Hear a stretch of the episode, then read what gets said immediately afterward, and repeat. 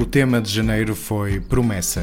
As Creative Mornings Porto cumprem a sua, levar a dose mensal de criatividade à sua comunidade. O Giraterra Oficina de Artes iria ser o anfitrião, mas por razões de segurança, os eventos continuam online até ao verão. Quando for possível regressar, o Giraterra será o primeiro ponto de paragem.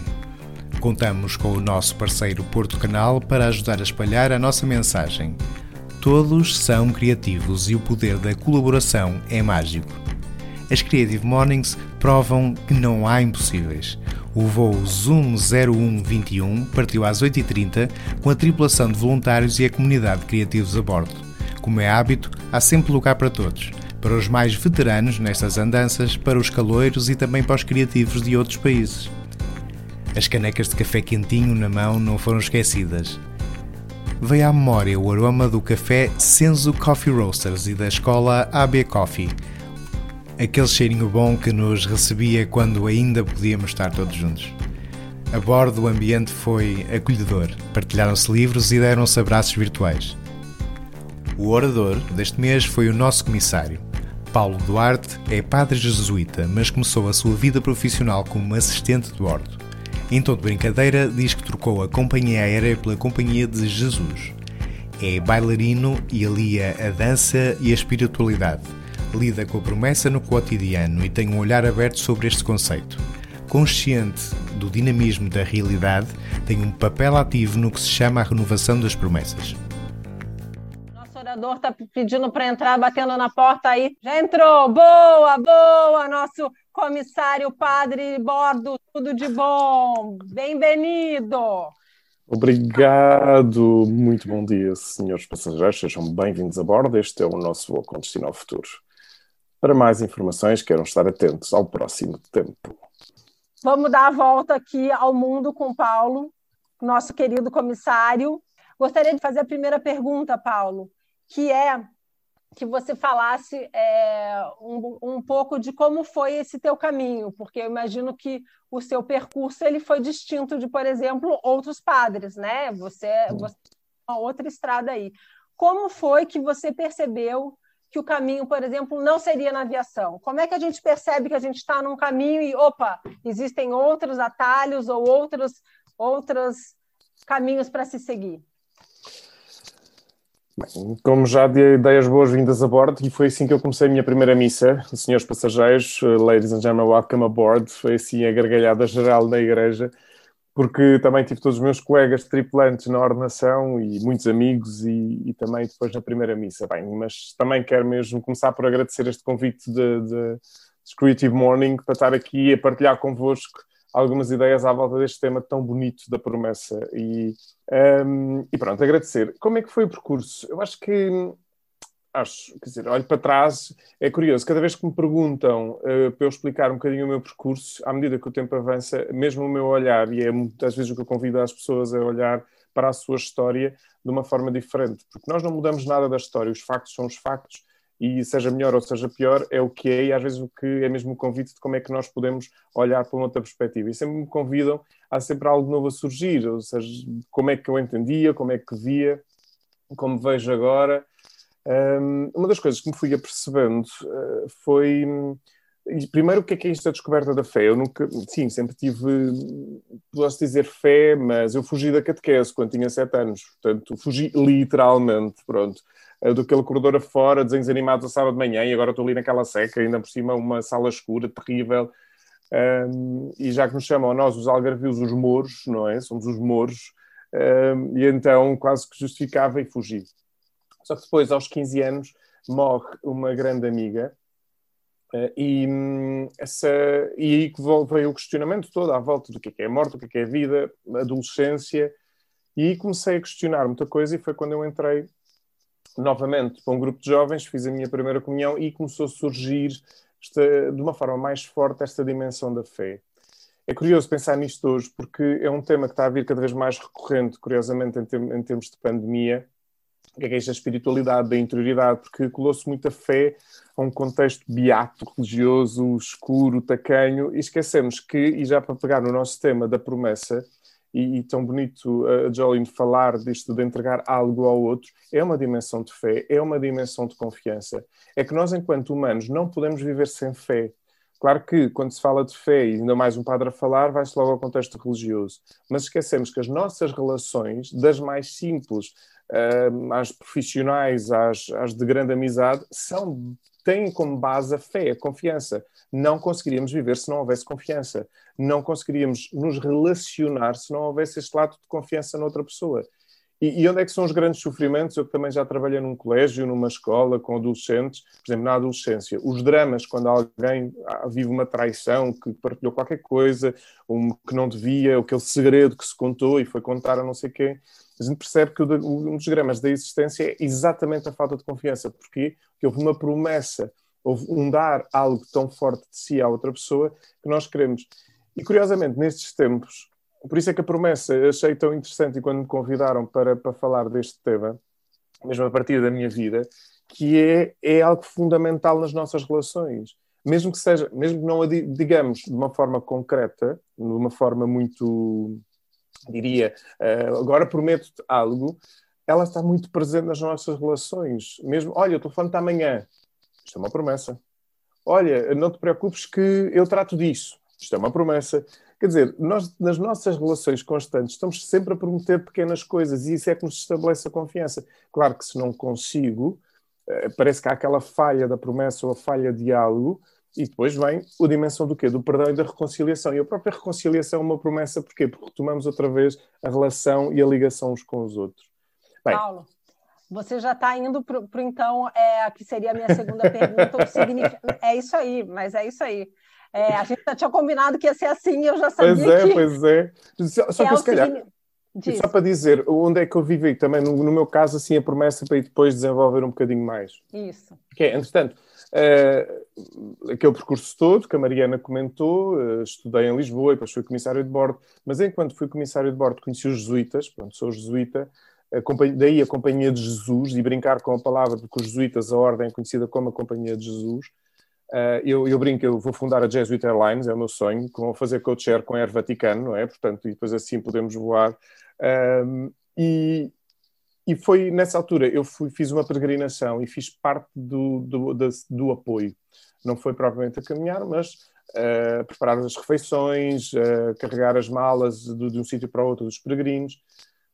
E foi aí que eu vivi quase como que, não lhe vou chamar o clique, pronto, mas houve algo a acontecer, mas sobretudo o chegar a casa e a felicidade que eu senti, no, por, estava cansadíssimo fisicamente, mas havia assim, um respiro, o que é que se passou? E percebi que havia algo mais a entregar de mim. E pronto, e aí comecei um percurso daquilo que se chama um discernimento, e para nós jesuítas, na, na, dentro da espiritualidade inaciana, discernimento é uma palavra muito séria, Uh, e quem pronto, já ouviram uma outra vez o Papa Francisco no, no seu, no seus, nos seus muitos momentos se mais públicos uh, que depois espalham muito pela comunicação social, ele usa muitas vezes a palavra discernimento. E é isto, ou seja, nessa capacidade de fazer uma reflexão de vida para uma decisão de vida que implica todo o ser.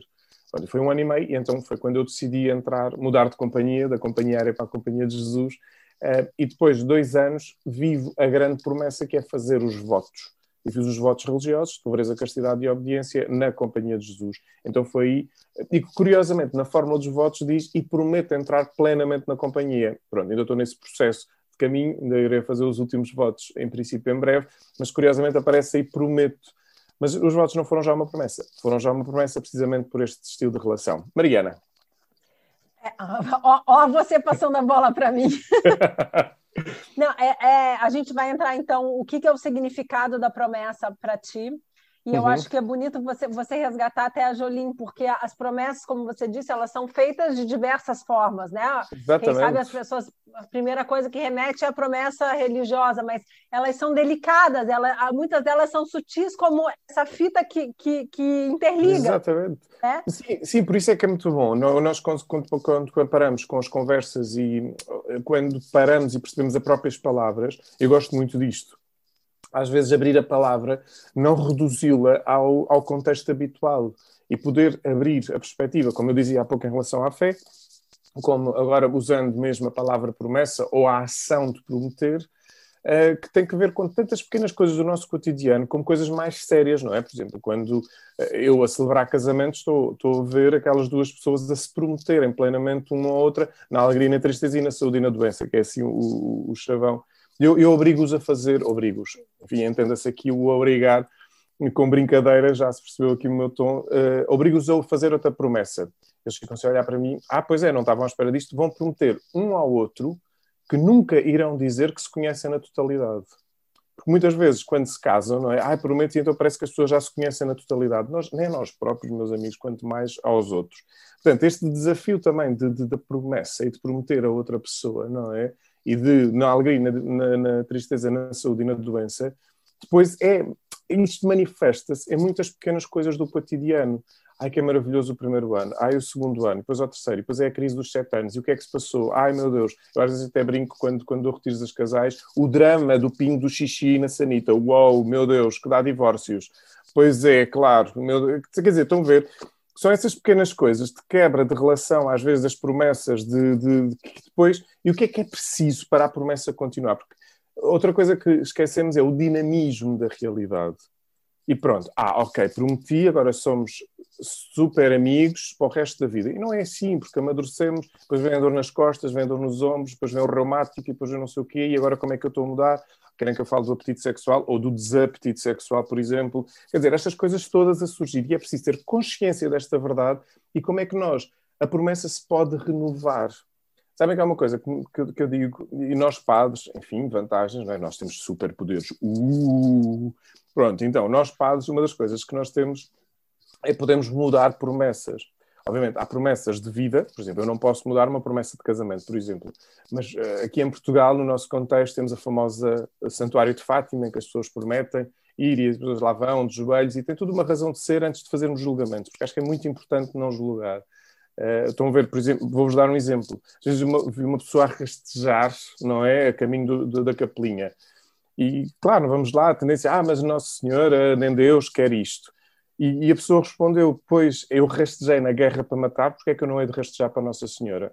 Para, não é? Paramos. Portanto, não podemos fazer julgamentos, porque as histórias de vida têm muito que se lhe diga. É uma das coisas que, como padre, tenho aprendido sobre isto. Adiante. Mas e aí, só um minuto, Paulo. Então a gente já vai entrar para o meu terceiro tópico, que seria a criatividade, ou seja, Exatamente. na promessa a gente pode ter a criatividade e reinterpretação, e o, o próprio padre pode ter um papel importante nisso. Por exemplo, estamos a falar em contexto religioso, mas eu acho que mesmo que é, por exemplo, a pessoa vem e diz: Olha, eu naquele momento estava tão, enfim, intensidade da situação, uh, uh, o que é que. e prometeram-se coisas avassaladoras. E claro, vamos, vamos compreender essa realidade, não vamos julgar. Agora, não significa, ah, então vamos quebrar a promessa.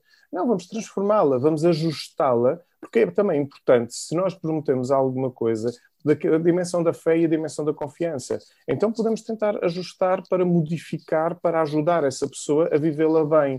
É aqui que entra também a expressão da criatividade, não só em contexto religioso, mas também no nosso contexto relacional, de cotidiano, que no fundo pode ser. A primeira criatividade aparece-me assim, estava aqui a pensar, que é a dimensão do perdão e da reconciliação. Às vezes prometem-se coisas e que não se cumprem. Uh, o tal, às vezes, ah, tal, mas e depois, ah, ups, quebrou, e agora? E agora é, vamos nos reconhecer, vamos, vamos comunicar, vamos tentar perceber onde é que podemos dar passos de reconciliação.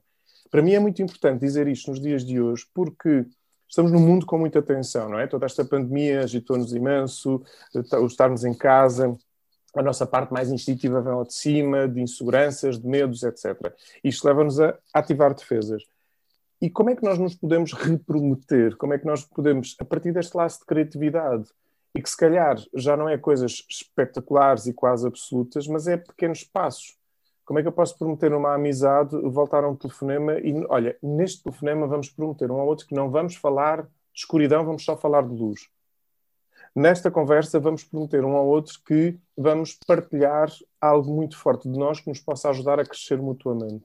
Portanto, a promessa não tem que ser uma coisa estanque, quase como que monolítica, granítica, mas sim quase como que humana, de pele, de carne, de, de, que tem osso, tem estrutura, e depois tem músculo, tem maleabilidade. Aqui entra aqui a minha, a minha dança, porque a Mariana não comentou, mas eu, eu sou bailarino e trabalho muito a dança e a espiritualidade.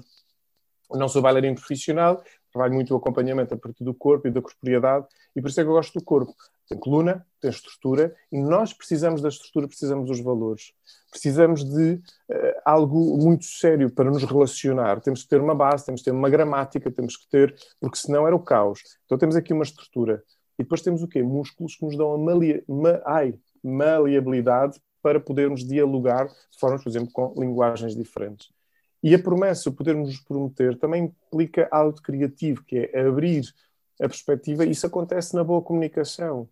E é tão bonito quando nós, uh, sobretudo nas relações de amizade, e até mesmo nas relações profissionais, as relações profissionais também digo muitas vezes, nós não, nós não temos que ser uh, amigos no, no, no, trabalho, no sentido de partilhar intimidade, também pode haver uma salvaguarda. Mas tem que haver amizade no sentido de estamos aqui para trabalhar para o mesmo, estamos aqui com os mesmos objetivos. Há pessoas que podem ter objetivos diferentes, mas seja como for, em termos profissionais. Então, como é que nós nos vamos ajustar criativamente? E aqui, aqui introduz algo que me é muito querido, que se chama o silêncio. Nós estamos numa altura que estamos pá, quantidade de ruído de informação e para haver uma boa reformulação da promessa, muitas vezes temos que nos distanciar dessa realidade para observá-la de outras perspectivas e de repente, ah, então vem aqui algo novo. E acho que essa distância e este silêncio que muitas vezes tende a acontecer, que assusta, por um lado, porque, porque estamos muito agarrados a seguranças, parece que é aqui, ah, o telemóvel, se o telemóvel está sem Wi-Fi, como é que eu vou viver agora? Vives porque respiras e continuas a comer, pronto, no drama. Mas o que é certo é, por exemplo, não é? Então, ganhar distância desta realidade, do que for, para ver outras perspectivas. E depois com o trabalho em equipa, que é maravilhoso. Outra coisa que, que, que, digo é, por exemplo, como é que nós nos podemos prometer a reconhecer as nossas qualidades? Tem existido tanto nisto. Somos uma sociedade que está muito mais preocupada com os defeitos, e sai muitas vezes isso, porque às vezes eu pergunto às pessoas: olha, na formação, qual é a sua qualidade? Ficam todos assim parados. Há quem me diga mesmo: eu não tenho. Eu disse: meu Deus, calma lá, vamos lá abrir isto. Depois, se eu perguntasse os defeitos, ah, os defeitos, dou-lhe uma lista. Porque nós, no inconsciente, estamos marcados com o defeito. Não. Vamos perceber quais são as nossas qualidades, vamos perceber quais são as nossas riquezas. Porquê? Porque quando eu estou marcado com o defeito, entro em competição.